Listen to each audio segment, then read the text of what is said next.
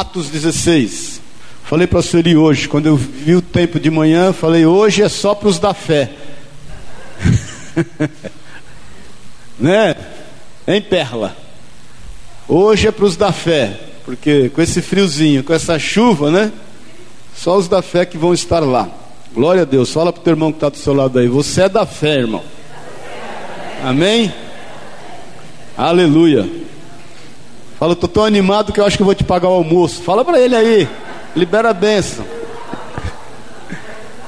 Amém, irmãos? Quer, mais, quer ver se ele é da fé mesmo? Você, amém? Você quer ver se o irmão é da fé? Pergunta para ele assim: posso escolher o restaurante? Está liberado? Vamos ver se ele é da fé mesmo, né? Atos 16, no versículo 6. Acharam? E percorrendo a região frígio-gálata, tendo sido impedidos pelo Espírito Santo de pregar a palavra na Ásia, vou repetir. E percorrendo a região frígio-gálata, tendo sido impedidos pelo Espírito Santo de pregar a palavra na Ásia, defrontando Mísia, tentavam ir para Bitínia. Vou repetir, tentavam ir para Bitínia, mas o Espírito de Jesus não permitiu. E tendo contornado Mísia, desceram a Troade. À noite sobreveio a Paulo uma visão, na qual um varão macedônio estava em pé e lhe rogava, dizendo: Passa a Macedônia e ajuda-nos. Assim que teve a visão, imediatamente procuramos partir para aquele destino, concluindo que Deus nos havia chamado para lhes anunciar o Evangelho. Tendo, pois, navegado de Troade, seguimos a direitura de Samotrácia, no dia seguinte a Neápolis e dali a Filipos, cidade da Macedônia, primeira do distrito e colônia. Nesta cidade permanecemos alguns dias. No sábado, saímos da cidade para junto do rio, onde nos pareceu haver um lugar de oração. Assentando-nos, falamos às mulheres que para ali tinham concorrido. Certa mulher chamada Lídia, da cidade de Tiátira, vendedora de púrpura, temente a Deus, nos escutava. O Senhor lhe abriu o coração para atender as coisas que Paulo dizia. Depois de ser batizada, ela e toda a sua casa nos rogou, dizendo: Se julgais que eu sou fiel ao Senhor, entrai a minha casa e aí ficai. E nos constrangeu a isso. Aconteceu que, indo nós para o lugar de oração, nos saiu ao encontro uma jovem possessa de espírito adivinhador, o qual, adivinhando, dava grande lucro aos seus senhores. Seguindo a Paulo e a nós, clamava, dizendo: Estes homens são servos do Deus Altíssimo e vos anunciam o caminho da salvação. Isto se repetia por muitos dias. Então Paulo, já indignado, voltando-se, disse ao Espírito: Em nome de Jesus Cristo eu te mando, retira-te dela. E ele, na mesma hora, saiu. Vendo os seus senhores que se lhes desfizera a esperança do lucro, agarrando em Paulo e Silas, os arrastaram para a praça à presença das autoridades e levando-os aos pretores, disseram: Estes homens, sendo judeus, perturbam a nossa cidade, propagando costumes que não podemos receber nem praticar, porque somos romanos. Levantou-se a multidão unida contra eles, e os pretores, rasgando-lhes as vestes, mandaram açoitá-los com vara. E depois de lhes darem muitos açoites, o lançaram no cárcere, ordenando ao carcereiro que guardassem com toda segurança. Este, recebendo tal ordem, levou-os para o cárcere interior e lhes prendeu os pés no tronco. Por volta da meia-noite, Paulo e Silas oravam e cantavam louvores a Deus, e os demais companheiros de prisão escutavam. De repente sobreveio tamanho terremoto que sacudiu os alicerces da prisão, abriram-se todas as portas e soltaram-se as cadeias de todos. O carcereiro despertou do sono e vendo abertas as portas do cárcere, puxando da espada, ia suicidar-se, supondo que os presos tivessem fugido.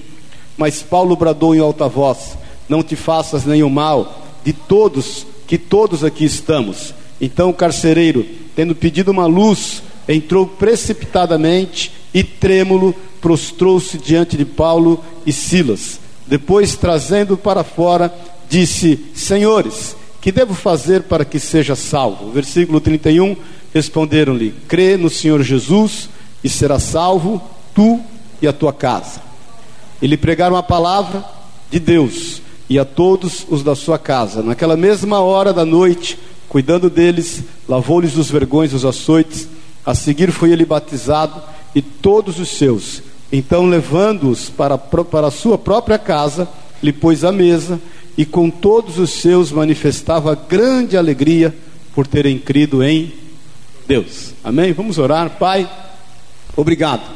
Nós te louvamos e te agradecemos por estarmos aqui trazidos pelo teu Espírito temos te louvado, te adorado, temos buscado a tua face, consagramos a ti esse tempo, levamos cativo o nosso entendimento em Cristo Jesus e declaramos a liberdade do teu Espírito Santo em nós. Nós desejamos mais de ti, Pai. Que a tua palavra venha nos visitar, discernindo espírito de alma, que ela seja o rema do Senhor na nossa vida, nos suprindo, nos curando, nos limpando, nos alimentando e nos fazendo crescer até a estatura do varão perfeito. É o que nós te pedimos em nome de Jesus. Nós testificamos, Jesus, da tua presença no nosso meio, da liberdade do teu Espírito Santo e testificamos da tua boa, perfeita e agradável vontade sobre nós, em nome de Jesus, Senhor. Nós repreendemos o que não é teu, o que não pertence a ti, tudo que quer opor-se a esta palavra para as nossas vidas, nós rejeitamos na autoridade do teu santo nome, Jesus. Amém e amém. Amém? Pode sentar-se. Você já passou por uma situação em que fazendo tudo certo as coisas dão errada? Paz o Senhor. Aquela história, né? Quanto mais a gente ora, mais assombração aparece, né? E muitas vezes nós somos indagados por isso. O pior não é a indagação daqueles que estão ao nosso redor, o pior é a nossa própria indagação. É onde nós muitas vezes nos pegamos falando, Senhor, aonde foi que eu errei? O que, que é que está acontecendo? Quem é que, né? Quem é que atirou o piano? Porque o negócio não é fácil, não. A palavra de Deus conta esse trecho na vida de Paulo e Silas e os irmãos que os acompanhavam. Possivelmente Lucas é, passou a acompanhar Paulo nesse momento. É, alguns dizem que essa visão desse macedônio, esse macedônio seria Lucas. Porque até depois é, é, o relato troca da pessoa do singular para o plural. Mas é, Lucas à parte, né, que é o autor, que é o escritor, não né, um autor, o autor é o Espírito Santo desse livro de Atos. Mas o que eu vejo é que eles caminhavam na direção do Senhor, ouvindo a voz do Senhor. A Bíblia diz que em dado momento eles têm nos seus corações. Paulo tinha passado uma experiência difícil com Barnabé, na primeira viagem missionária foi ele, Barnabé e João Marcos, que era sobrinho de Barnabé. Marcos, que escreve aqui um, do, um dos livros do Novo Testamento.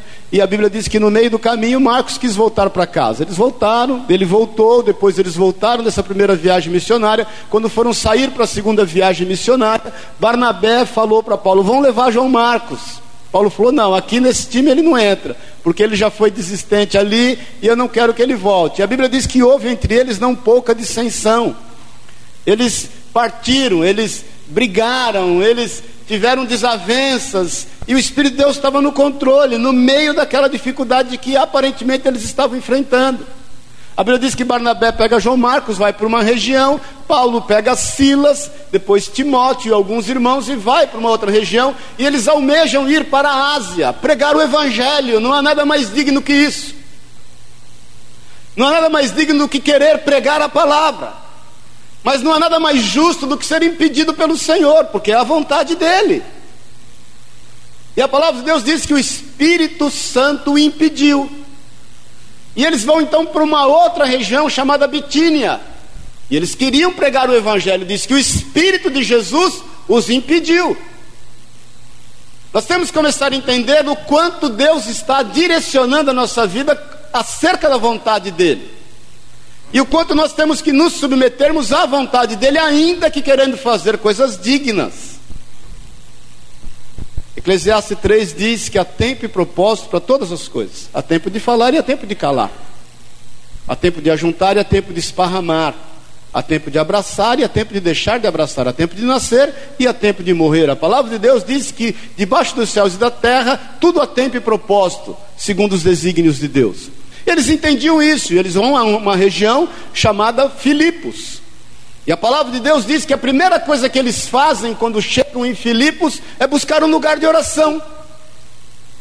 E quando eles acham esse lugar de oração à beira de um rio, eles começam a anunciar a palavra. A palavra de Deus diz que algumas mulheres concorriam àquele lugar, foram àquele lugar, dentre elas Lídia, que era uma mercadora, uma mulher é, bem financeiramente, ela, ela, ela, ela mercantilizava púrpura, ela vendia púrpura, ela era bem posicionada. Essa mulher se entrega ao Senhor, bem como todos que estão com ela, e os constrange a irem à casa dela.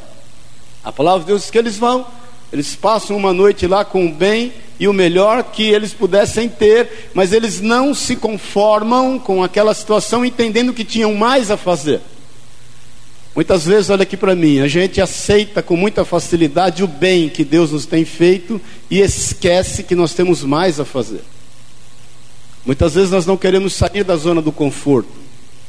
Nós não queremos abrir mão daquilo que Deus nos tem dado e entendemos que ali é tudo que Deus tinha para nós. Não é, querido, Deus tem mais. Isso acontece no silêncio de Deus. Porque o Senhor dá a eles a direção, eles vão fazer o que tinha que ser feito e o Senhor se silencia. A palavra de Deus diz que na manhã seguinte eles acordam logo cedo e eles voltam para o lugar de oração, porque eles sabiam que tinham algo a ser feito. Eles não queriam se aquietar na zona do conforto. Eles não se davam por satisfeito quanto às benesses de Deus para as suas vidas. Eles queriam ver benesses de, as benesses de Deus através das suas vidas. Muitas vezes nós estamos nos ocupando demais quanto às bênçãos de Deus para nós. E nós nos esquecemos que Deus quer abençoar as pessoas através de nós. Amém, querido? Nós estamos entendendo isso? Nós entramos nessa zona de conforto, achamos que tudo está bom, glória a Deus, aleluia, daqui eu não saio, daqui ninguém me tira, e dane-se o resto. E na realidade, irmãos, Deus quer se manifestar é através de nós. Nós temos é que continuar fazendo e semeando bem. O apóstolo Paulo fala isso em Gálatas, que nós não devemos e deixar de fazer o bem, porque ao seu tempo nós vamos ceifar. E eles vão ali fazendo tudo certo. Eles voltam para o lugar de oração. A palavra de Deus que ali diz que ele ali, eles ali pregam a palavra e eles começam a perceber um movimento na cidade acerca de uma menina que era possuída de um espírito de adivinhação. E Paulo já não já não aguentava mais, porque passou um dia, dois dias, três dias, quatro dias, sabe-se lá quantos dias. A palavra de Deus diz que aquela menina sempre dizia: Olha, vão ali os servos do Deus Altíssimo que vos anunciam a palavra de salvação. E ela não falava isso, o demônio não falava isso, querendo exaltá-los, mas querendo discriminá-los, querendo escarnecer da vida deles. Em dado momento, Paulo não suporta mais aquilo, vai e repreende o demônio da menina. Pronto, começou a arrumar problema para a vida dele estava fazendo tudo certo, as coisas aparentemente deram errado. A Bíblia diz que os donos daquela menina, vendo que se desfizera a esperança do lucro, pegaram a Paulo e Silas, levaram aos pretores, rasgaram as suas vestes, os açoitaram em praça pública, os humilharam, levantaram contra eles difamações, calúnias, Levantaram contra eles contenda em relação ao povo e os levaram presos numa masmorra, que é o subterrâneo da prisão. Não contentes, aprisionaram eles no, no, no tronco com os seus pés muito firmes. Para quem já estava com as costas feridas, com as vestes rasgadas, com os rostos inchados de apanhar, e vão ainda para uma prisão úmida, sem querer fazer drama, precisa estar muito no centro da vontade de Deus. Muitas vezes nós estamos fazendo tudo certo, as coisas acontecem de forma errada, e nós, em dado momento, entendemos que Deus perdeu o controle de todas as coisas. Deixa eu te dizer: Deus não perdeu o controle de todas as coisas. Mais uma vez eu te falo o que o apóstolo Paulo nos lembra: nós, que nós não podemos deixar de fazer o bem, porque ao seu tempo nós iremos ceifar. E eu fico pensando, o que é que havia no coração daqueles homens, meu Deus? O que é que havia no coração deles? Porque em momento algum a Bíblia fala que houve blasfêmias por parte deles. Em momento algum a Bíblia fala que houve dúvidas, que houve indagações. Em momento algum a Bíblia fala que Paulo fez uso de, de, de, de, de movimentação política para ser livre, até porque ele era cidadão romano, ele não podia ser preso por romanos. Quantas vezes nós queremos fazer uso das nossas argumentações? Quantas vezes nós queremos dar carteirada nas pessoas em relação ao mal que nos ameaça? Irmãos, Deus continua no controle, Ele está no controle de todas as coisas, por mais difícil que possa parecer. Porque uma coisa é nós entendermos que Deus está no controle quando as coisas estão caminhando bem, mas quando nós vemos que as coisas estão caminhando contrário àquilo que nós planejamos, que o Senhor colocou no, no nosso coração, nós não conseguimos enxergar a mão de Deus em nosso favor. Puxa, Senhor, temos feito tudo certo, temos andado segundo a Sua direção. Hora que temos que falar, nós falamos. Hora que não temos que falar, nós não falamos. Nós não podemos deixar aquela moça cativa daquele espírito maligno e de repente nós estamos aqui no cárcere. Vamos fazer o que nesse momento? A palavra de Deus diz que na falta do que fazer, eles começaram a orar e começaram a louvar a Deus e engrandecer o nome do Senhor, sabe-se lá que cântico havia na boca daqueles homens. Nós não podemos definir o que havia, no, no, no, qual cântico era da boca deles, mas a gente pode entender o que estava no coração deles. Irmãos, a tristeza pode durar até o anoitecer, mas a alegria ela vem ao amanhecer. O Senhor realmente está no controle de todas as coisas, por piores que sejam as nossas experiências. Nós não podemos parar de, de, de, de semear o bem. Eu estava vendo, eu gosto de ler tudo que aparece na minha frente, eu gosto de ler, né? E apareceu uma revistinha em casa lá, não sei se a Sueli arrumou, uma revistinha que chama Glamour, é isso? Uma pequenininha, parece as irmãs todas, né? É, parece um almanac. Aí eu estou folheando lá, tá, tá, tá, tá, zapeando, e me deparei com, com um testemunho, uma entrevista daquela moça Isabel Goulart, que é modelo. Falei, eu, eu gosto de saber, né? Aí a repórter perguntou da, da, história da vida dela, ela falou: Não, eu, eu cresci num lar com muita dificuldade. Eu e mais cinco irmãos, nós não tínhamos o que comer em casa, não tinha o que comer, no interior de São Paulo. E aí minha mãe, né, meu pai, eles perderam o emprego, os recursos né, foram embora, e de repente ela cismou, minha mãe, essas mulheres, né, que são lutadoras, fazem toda a diferença. Minha mãe tinha lá um pouquinho de mantimento e fez uma receita que deu exato 30 coxinhas. E aí ficou naquela, quem ia vender as coxinhas? Ela falou, eu. Com nove anos de idade foi vender coxinha. Então ela começou a vender coxinha, ia num posto, os frentistas começaram a comprar. E o que, que acontece em cidade do interior quando você começa a fazer alguma coisa e dá certo? Os outros querem fazer igual. Ela falou que de repente algumas outras pessoas começaram a fazer coxinha, mas ela ia lá e ela tinha a clientela dela cativa. E os frentistas só compravam dela, mas ela precisava ampliar uma menina com 9, 10 anos de idade. Ela precisava ampliar o leque de clientes. Ela foi num, numa gráfica e conversou com o dono se ela podia vender coxinha lá dentro. O cara falou: perfeitamente, pode entrar e fique à vontade. E aí vendia coxinha lá. Um dia ela foi meia triste o dono da gráfica olhou, e ela até falou o nome que eu não me lembro, perguntou o que está acontecendo, ela falou, estou com dor de dente. Aí ele, ele, pegou o motorista dele, pôs ela dentro do carro, mandou para o dentista e pagou o tratamento dela. E ela continuou vendendo coxinha. Essa mulher veio um modelo internacional. Começou a ganhar muito dinheiro. Ela nunca se esqueceu do dono da gráfica. Um dia ela vai fazer um aniversário e quer saber do dono da gráfica. Onde é que estava o dono da gráfica? Ele tinha montado uma, ele tinha perdido tudo e tinha montado uma pizzaria. Sem ele saber, ela foi lá e organizou uma festa na pizzaria dele para 80 pessoas com tudo do bom e do melhor. Gastou o que queria e o que não queria. No final, ela foi lá e falou para ele assim: Você se lembra de mim? Ele estava no caixa. Ele olhou, olhou com os olhos cheios de lágrimas. Eu lembro, você é a menina da coxinha. E os dois começaram a chorar porque ele começou a colher o que ele tinha plantado, sabe-se lá quando, sem ao menos esperar nada. Será que Deus realmente está no controle de todas as coisas, irmãos?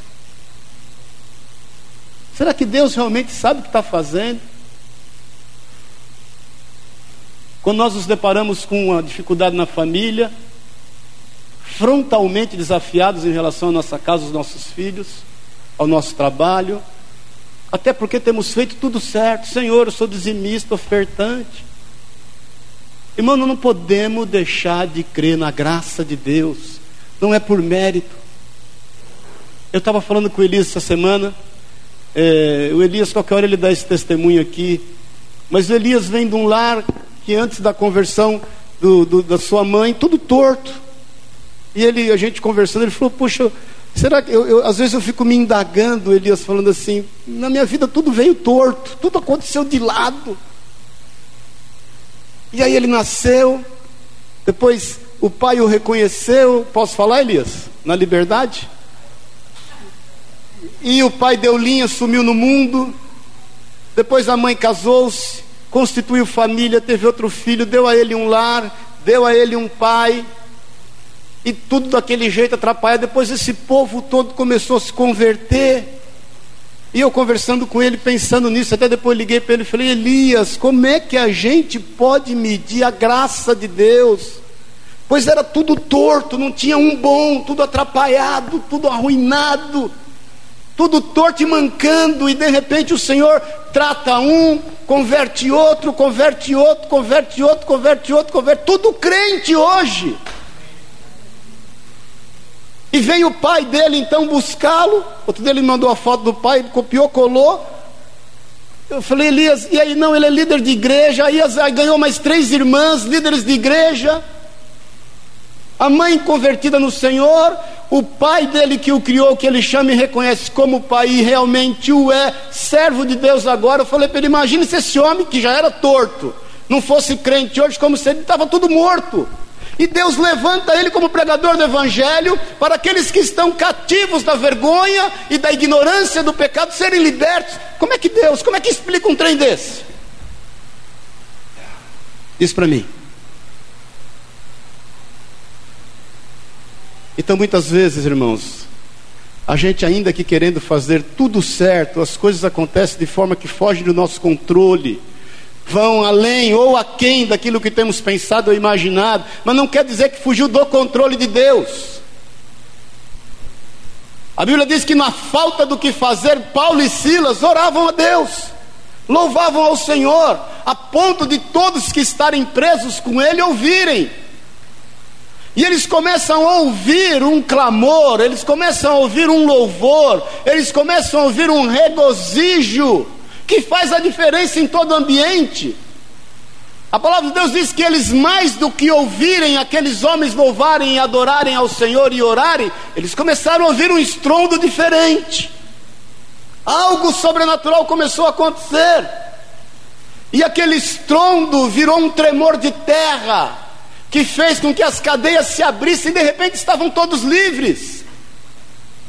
Porque Deus está no controle de todas as coisas, Ele tem gestão sobre a nossa vida, Ele sabe exatamente aquilo que você tem enfrentado e passado, Ele entende exatamente os seus limites, Ele sabe onde você está sendo afrontado, Ele sabe aquilo que te incomoda, aquilo que te preocupa, aquilo que gera vergonha na tua vida humilhação, depressão, escárnio, mas Ele tem uma mão forte para te livrar e Ele está certamente sabedor de todas as coisas. Antes da gente terminar essa história de Paulo, abre no Salmo 139, por favor.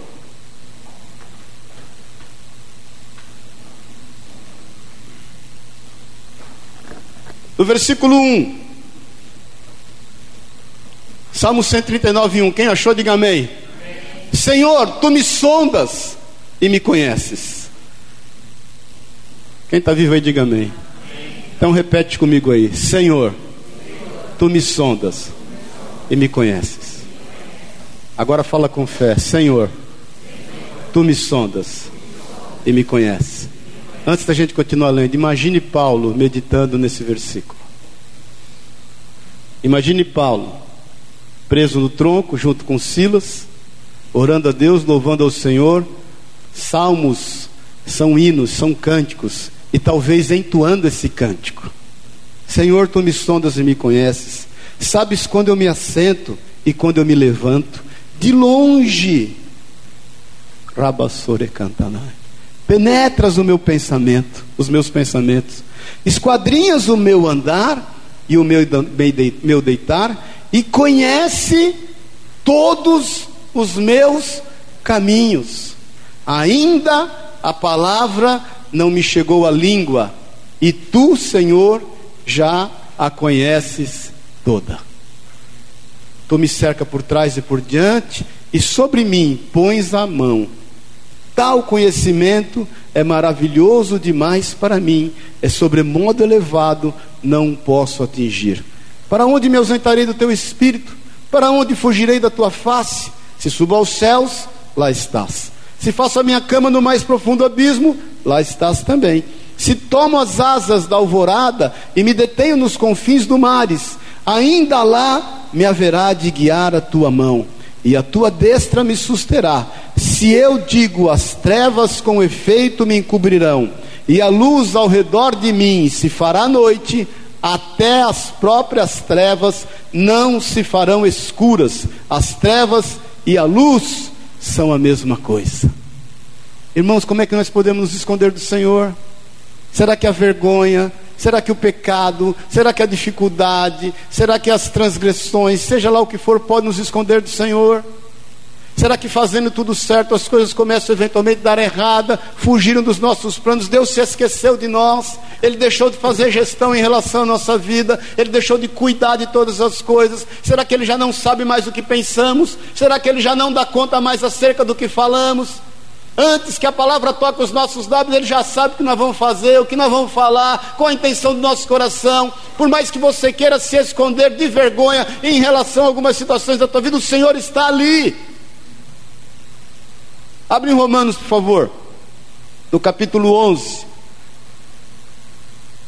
Paulo escreve isso aos Romanos, com certeza se lembrando dos momentos de dificuldade que ele passa, que ele passou, que ele enfrentou, no versículo 33. Ele diz assim: quem achou, diga amém. Ó oh, profundidade da riqueza, tanto da sabedoria como do conhecimento de Deus. Quão insondáveis são os seus juízos, e quão inescrutáveis são os seus caminhos. Quem, pois, conheceu a mente do Senhor? Ou quem foi o seu conselheiro? Ou quem primeiro deu a ele para que lhe venha a ser restituído? Porque dele, e por meio dele, e para ele são todas as coisas, a ele, pois, a glória eternamente. Amém. 1 Pedro 4.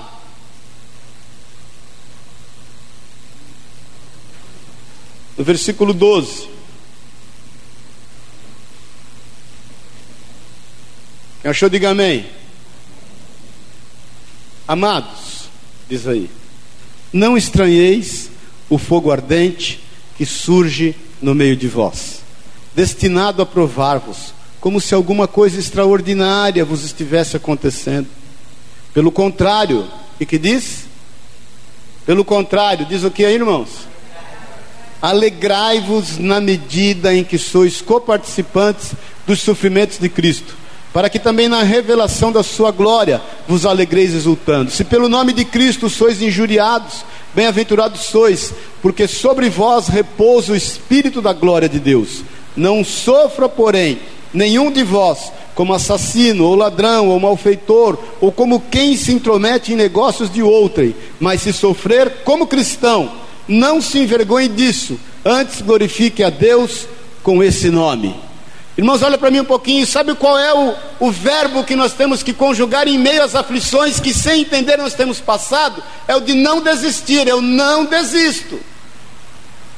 Por mais difícil que possa parecer, por mais longe que possa estar, por mais difícil que possa ser para compreender, nós não podemos desistir de crer no propósito, na vontade, no chamado de Deus de entender cada vez mais e buscar saber a Sua palavra, de conhecer do Seu amor, de buscar a Sua graça, de descansar sobre o Seu cuidado, porque nós não desistindo, você pode ter certeza que Ele vai nos honrar. Eu me lembro uma época de grande dificuldade que eu passei, algumas eu já passei, né? E que eu ia correr e eu orava, falando: Senhor, eu estou aqui para dizer que eu não vou desistir eu não vou desistir de pregar a tua palavra, eu não vou desistir de trabalhar, eu não vou desistir de sonhar, eu não vou desistir de crer nas promessas que o Senhor um dia me deu, eu não vou desistir de ser um testemunho vivo daquilo que é a tua vontade para a minha vida. Por mais que as trevas queiram me cobrir, por mais que toda a luz queira me anular, Por mais que Satanás levante um sem número de pessoas contra a minha vida, eu não vou desistir. Deus nos chamou para ir adiante, para ir à frente. Deus nos chamou para andar naquilo que cremos. Por isso que eu entendo que o que havia no coração de Paulo e que possivelmente o louvor que estava nos lábios dele era quão inescrutáveis eram e são os caminhos do Senhor. Por isso que eu creio que a oração de Paulo e o louvor de Paulo e Silas consistiam na sabedoria de Deus, no cuidado de Deus, na confiança daquilo que Deus estava fazendo.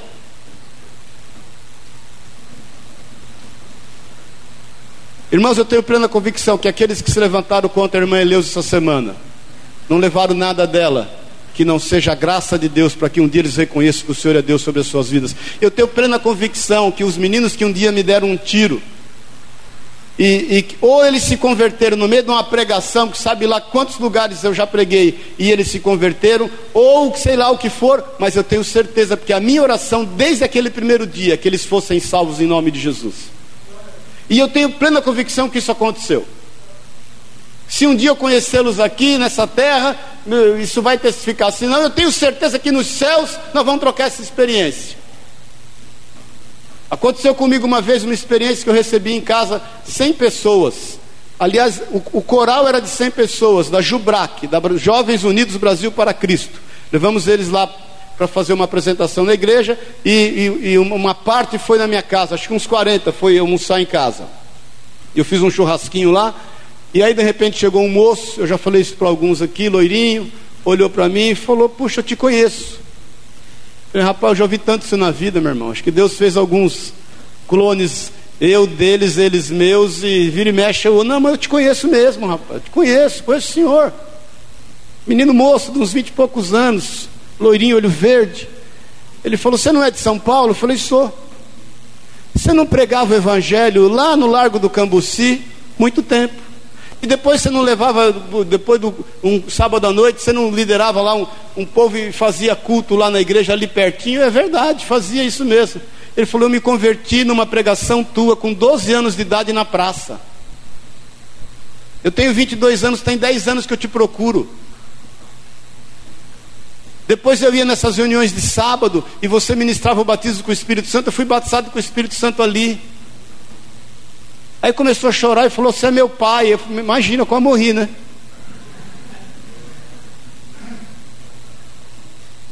Você sabe o que você está semeando, irmão? Você pode mensurar isso? Por que, que a gente está estranhando esse fogo ardente? Que está no meio de nós, como se alguma coisa extraordinária estivesse acontecendo. O apóstolo Pedro fala, diz que ao redor de toda a nossa irmandade no mundo, coisas parecidas com essa, os irmãos estão passando. Quantos casos parecidos com o teu, Jesus está administrando exatamente nesse instante? Fala para mim. Quantos piores? Quantos não tão graves quanto o seu? Porque problema grande é o que a gente passa, não é o que o outro passa. Dor grande é que a gente sente, não é que o outro sente. Esse moço Robson aí começou a insistir e a gente quase levou ele para morar em Pouso Alegre uma época, já que é filho, traz para dentro, né? E aí, não, aí um dele me ligou, não, eu queria ir para Orlando, você conhece gente lá, me manda para lá, eu senti, eu falei, rapaz, olha, fica aí orando, Deus tem algo para você aí, fica quieto aí, eu não estou sentindo que você é nem para vir para Pouso Alegre e nem para ir para os Estados Unidos, fica aí, rapaz, já que eu sou teu pai, então obedeça, fica quieto e ore, ore, ore, ore. Esse menino um dia vai cantar no Raul Gil. Estourou a boca do balão, que é o anjinho, que é o Robson Monteiro dia você encontrar com ele, você pergunta essa história para ele. A carreira dele começou a dar tão certo que ele resolveu parar. Ele entendeu que poderia se corromper. E hoje só canta para o Senhor. E prega e canta e prega o Evangelho. É pai de duas filhas. Não tinha o que comer. Quem somos nós para querer prescrutar os caminhos do Senhor. Paulo e Silas não imaginavam o que estava acontecendo. Muito menos eles imaginavam o que ia acontecer. Mas eles não saíram das suas posições. Sabe o que Satanás quer, meu irmão? Nos tirar da nossa posição. Satanás tentou Jesus por 40 dias. 40 dias, irmão. Você sabe o que é tentado, ser tentado por 40 dias no meio de um jejum? Nós não sabemos mensurar qual foi a tentação. Se, se ele foi tentado em questão somente dos reinos, em questão somente de transformar pedra em pão, em questão de se jogar e acabar com a sua própria vida e entender que Deus poderia livrá-lo. Mas muitas coisas Satanás pode ter tentado Jesus para que ele desistisse, para que ele voltasse para casa, para que ele abrisse mão daquilo, para que ele entendesse que aquilo. Mas o Senhor prevaleceu até o final, embasado na palavra de Deus.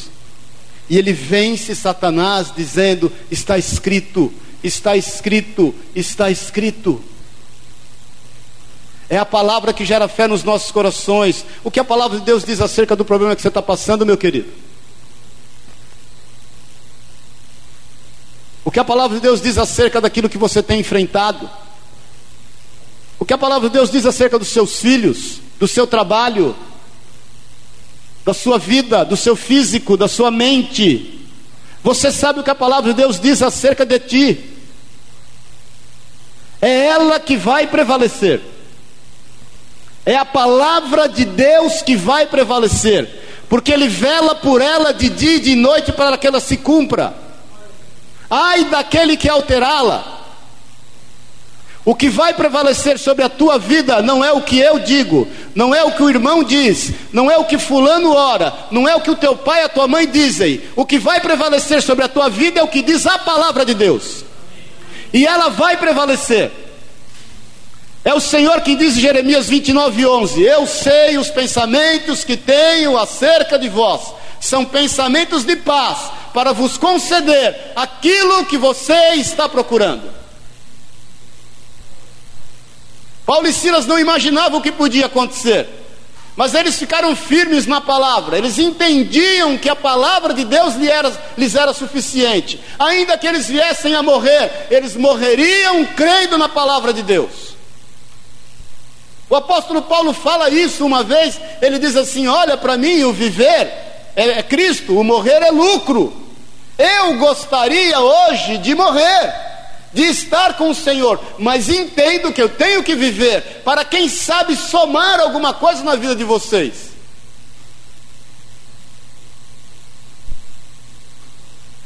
Eles sem imaginarem. A palavra de Deus diz que veio o grande livramento.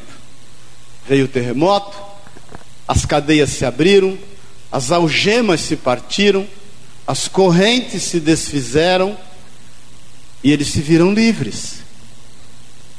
E a palavra de Deus diz que todos saem, quando todos saem, eles se deparam com um carcereiro, aquele que possivelmente atou o pé deles no tronco, aquele que possivelmente os chicoteou, aquele que possivelmente deve ter escarnecido deles.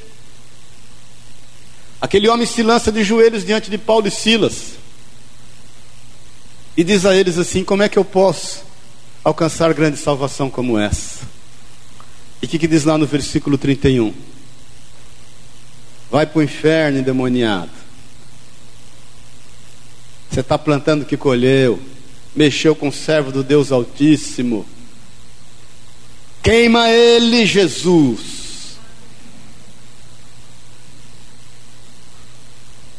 Plantou, tá vendo? Vai você e toda tua casa. Irmãos, quem sabe o que é graça, ministra sobre graça. Só perdoa aquele que é perdoado. Só entende de profundidade de graça aquele que recebeu tamanha graça. Ele, Paulo, sabia disso. Ele fala: eu, eu fui como um abortivo Esse Paulo é o mesmo que escreve: Aonde abundou o pecado, superabundou a graça. Ele olha para esse homem, talvez se joga no chão com ele, chora com ele e fala o seguinte, querido: crê no Senhor Jesus, será salvo tu e a tua casa.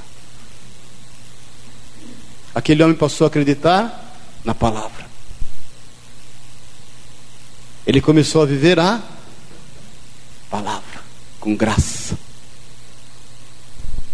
Ele foi para casa, levou Paulo e Silas, os que estavam com ele. Pôs a mesa, irmãos. Mandou a mulher fazer o que tinha de bom e do melhor, cuidou das feridas de Paulo, passou bálsamo. A palavra de Deus diz que ele e toda a sua casa foram salvos, foram batizados.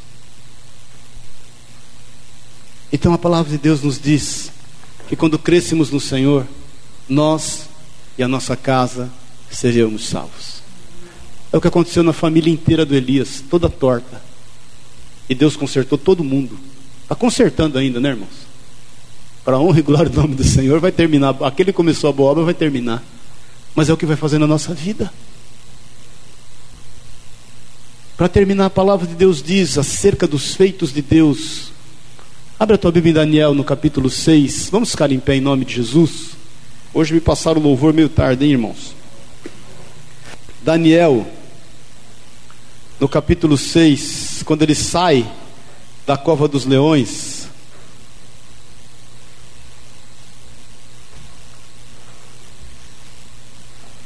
quando o rei Dário pergunta acerca dele, fala: Daniel, será que o Deus a quem você serve, a quem você pertence, poderia ter te livrado? da boca dos leões? Daniel responde lá da, de dentro: oh, rei, viva para sempre. O Deus a quem eu sirvo e a quem eu pertenço me livrou da boca dos leões, porque em mim foi achada inocência. No versículo 26 de Daniel 6, uma palavra fica registrada. Diz assim: Faço um decreto pelo qual, em todo o domínio do meu reino, os homens tremam e temam perante o Deus de Daniel, porque Ele é o Deus vivo, aleluia, e que permanece para sempre. O seu reino não será destruído, e o seu domínio não terá fim. Versículo 27, quem está lendo aí, diga amém. Vamos ler juntos. Ele livra e salva e faz sinais e maravilhas no céu e na terra. Foi ele quem livrou a Daniel do poder dos leões. Olha aqui para mim. Ele livra, ele salva, ele faz sinais e faz maravilhas. E é Ele quem nos livra do poder e do domínio de todo o mal. No seu silêncio, Ele age. Muitas vezes, irmãos, nós entendemos o chamado, porque por muitas vezes Deus chama, mas não fala. Deus chamou Paulo e Silas para Filipos, mas não falou mais nada. Porque aquilo que ele já falou é o suficiente, vai se cumprir. Talvez o Senhor não esteja falando quanto ao momento que você está vivendo. Olha para mim aqui, querido. Talvez ele não esteja falando. Mas aquilo que você vai receber dele já está escrito. E isso reverbera por toda a eternidade.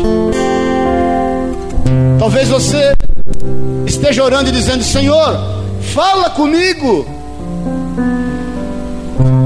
E Ele tem dito: já está escrito, já está escrito, já está escrito, e vai se cumprir conforme o que está escrito. Então já está escrito acerca da tua vida, acerca da tua casa, acerca do que te é importante, acerca do que te diz respeito, acerca de onde está inclinado o teu coração, que são as suas riquezas.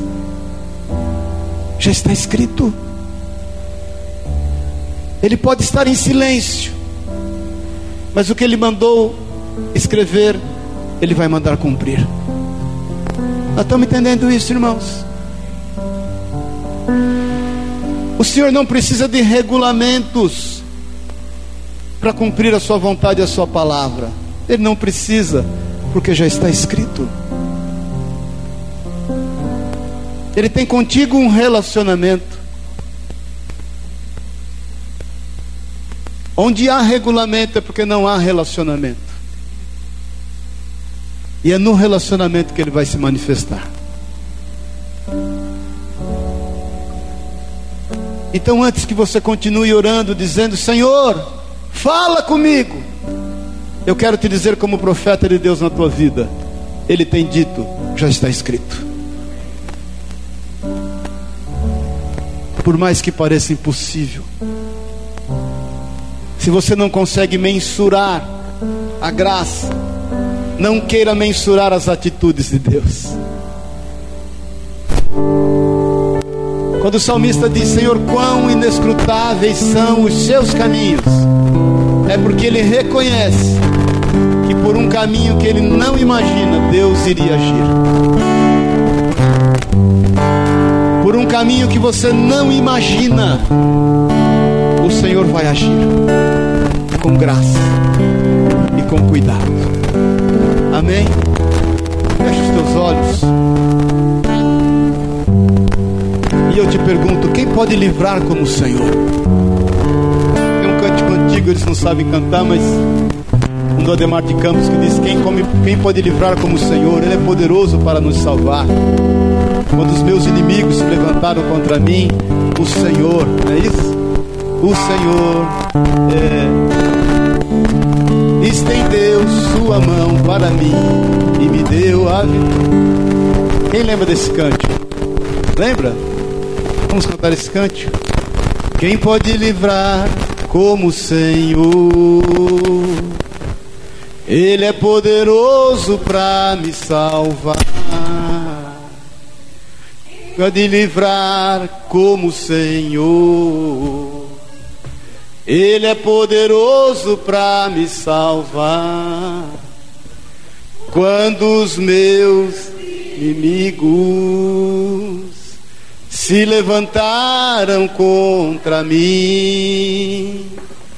O Senhor estendeu suas mãos para mim e me deu a vitória.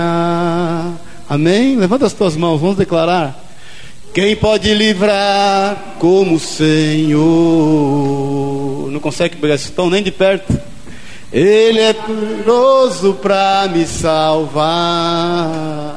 Capela, vai, declara. Quem pode livrar como o Senhor? Na dúvida é um Fá, não é assim? Ele é poderoso para me salvar. Quando os meus inimigos, quando os meus inimigos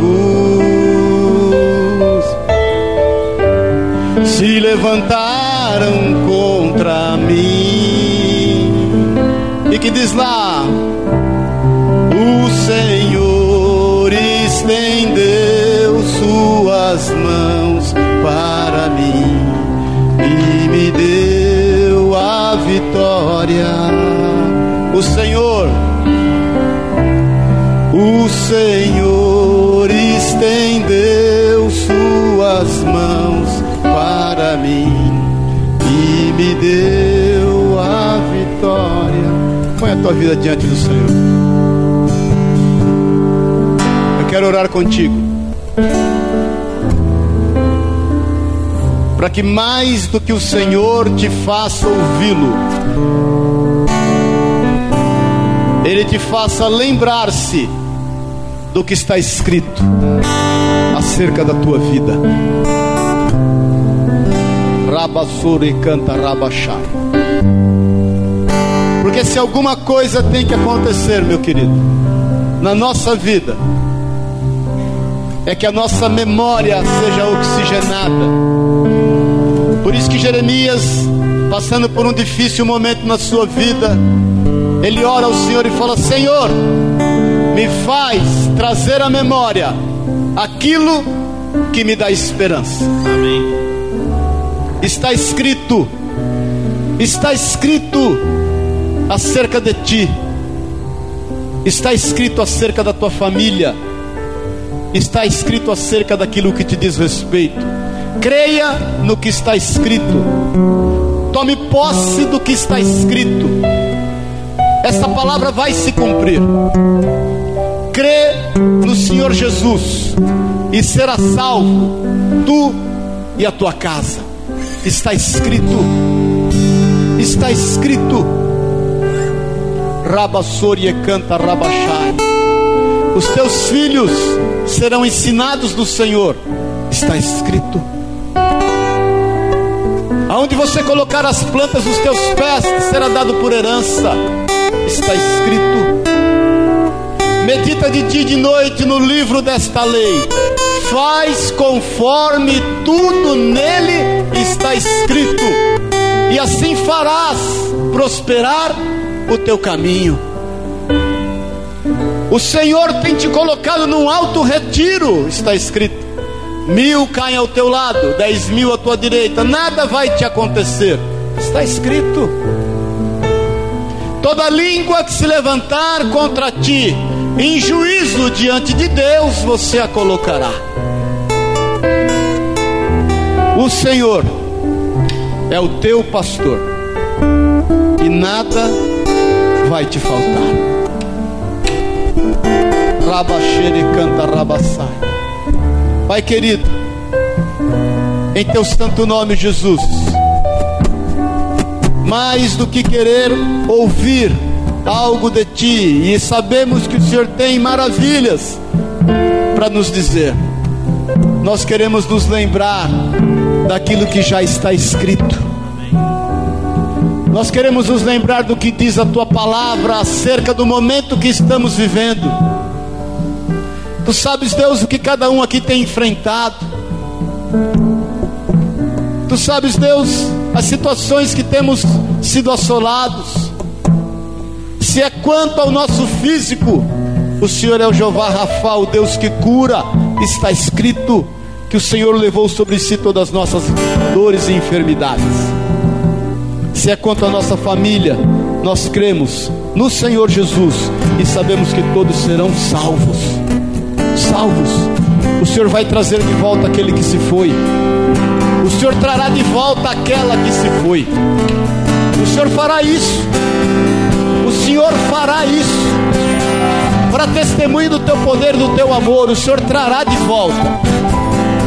O Senhor vai restabelecer a comunhão no nosso lar a alegria de estar junto à mesa. O Senhor vai restabelecer a bênção dos nossos negócios. O Senhor vai prosperar, Pai, porque está escrito: ainda que estejamos enfrentando dificuldades, ainda que muitas vezes somos tentados a questionar,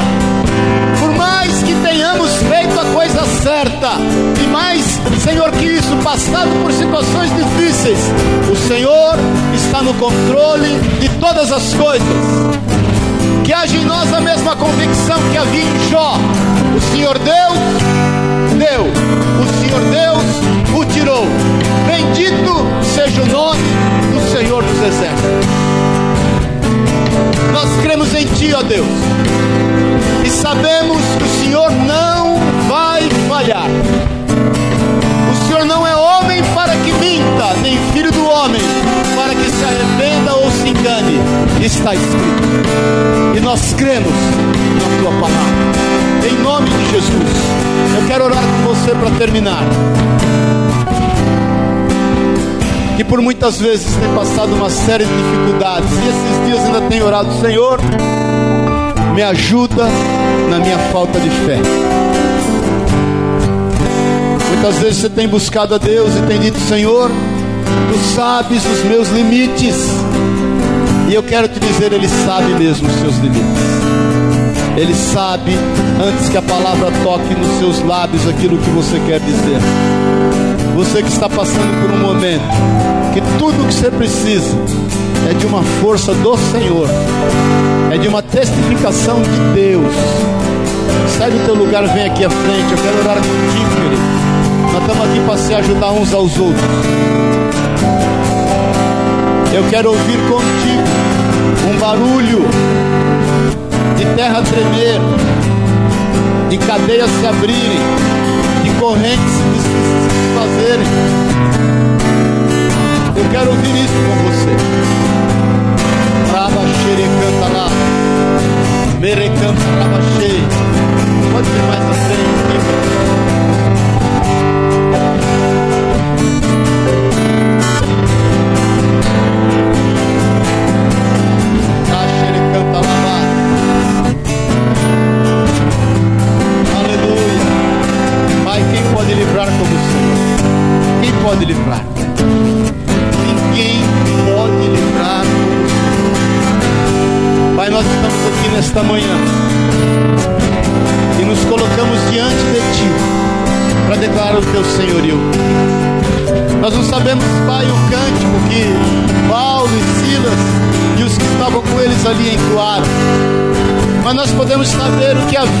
Seus corações, porque eles meditavam naquilo que estava escrito.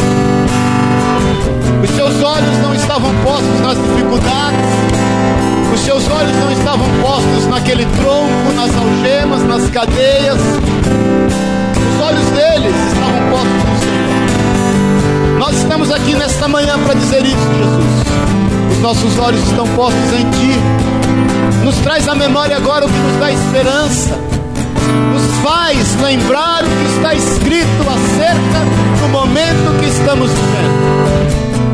O Senhor é poderoso para salvar. Em nome de Jesus, nós queremos todos ouvir um barulho, Pai. Queremos perceber a terra tremer e ver, Deus, cadeias se abrirem, algemas quebrarem e correntes se desfazerem. E nós sairemos, Pai, dessa situação que temos enfrentado, dando os devidos frutos, declarando o seu amor, e entendendo cada vez mais da sua graça. E aqueles que se levantaram para nos oprimir serão salvos, serão resgatados, serão, Pai, tratados e ministrados por Ti no seu amor. Pai, nós queremos diante de Ti agora liberar o nosso coração acerca de vidas, de pessoas. Pai, a nossa luta não é contra carne ou sangue a nossa luta é contra potestades e principados. E essas potestades, bem como esses principados, cairão e caem agora por terra da nossa vida. Em nome de Jesus, o Senhor, toda potestade e todo principado caem por terra agora. Em nome de Jesus, o Senhor. Deus, nós colocamos diante de Ti cada uma dessas vidas que estão aqui. Declaramos da tua mão e do teu cuidado sobre eles, Pai. Move com teu milagre. Age, Senhor. Todo espírito do inferno, toda condenação, toda baixa autoestima é repreendida em nome de Jesus, Senhor, Pai. Vai, Senhor, com que a nossa mente seja renovada, transformada, edificada na tua palavra, porque a tua palavra vai se cumprir. Ela irá se cumprir, Pai, conforme aquilo que o Senhor tem designado. É o que nós declaramos em nome de Jesus. Nós nos colocamos diante de Ti, Pai, e nos fortalecemos na Tua palavra, para a honra e para a glória do Teu santo e do Teu poderoso nome, Jesus. Você que está aqui, declara comigo: Quem pode livrar como Senhor? Pega o tom. Ele é poderoso para me salvar. Aí, pegaram. Ou não pegaram? Quem pode livrar como o Senhor? Ele é poderoso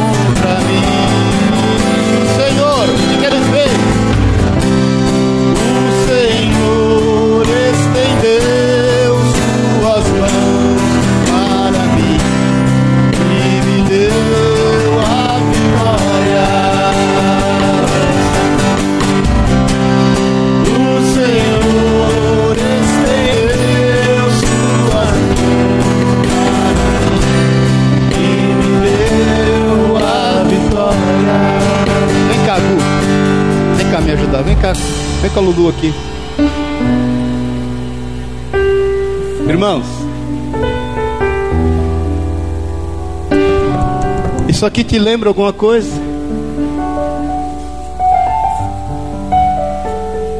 Lembra? Será que o Senhor pode testificar no teu coração isso aqui, ó? Que você é quem descansa segura nos braços do Pai? Amém? Que você é quem descansa seguro sobre o cuidado e o alento do Pai. Pode entender isso, querido? Nós estamos aqui fazendo um barulho danado. Ela não está nem aí. Você pode virar a cadeira aí de cabeça para baixo, jogar na parede. Ela vai continuar descansando nos braços do Pai. Amém? Você crê nisso? Põe a mão no teu coração.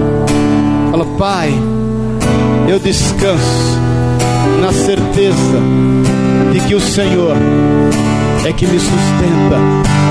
Eu estou nos teus braços. Eu descanso no que está escrito na tua palavra. E eu declaro que ela irá se cumprir como um todo na minha vida. Eu creio na tua palavra. E ela diz que a boa obra que o Senhor começou na minha vida, na minha casa, naqueles que eu amo, ela se completará. O Senhor irá terminá-la. Porque Deus é fiel. E eu creio nesta palavra. Em nome de Jesus. Amém. E amém. Amém. Dá salva de palmas a Deus pela participação do Tu aqui. Amém, querido. Que o amor de Deus, o Pai, que tem te sustentado com a sua mão direita, que a graça inexplicável, redentora, imensurável de Jesus Cristo, e que a unção, querido, que despedaça todo jugo, o poder, a companhia, o consolo do Espírito Santo de Deus, te leve em paz. Vá em paz. Tenha uma semana de bênção e de vitória. Eu creio que você esse ano ainda dirá que é o melhor ano da sua vida. Que o Senhor te guarda e que os anjos dele estejam acampados ao teu redor e te livrando de todo mal. Em nome de Jesus. Amém. E amém. Amém? Deus te abençoe e te guarde.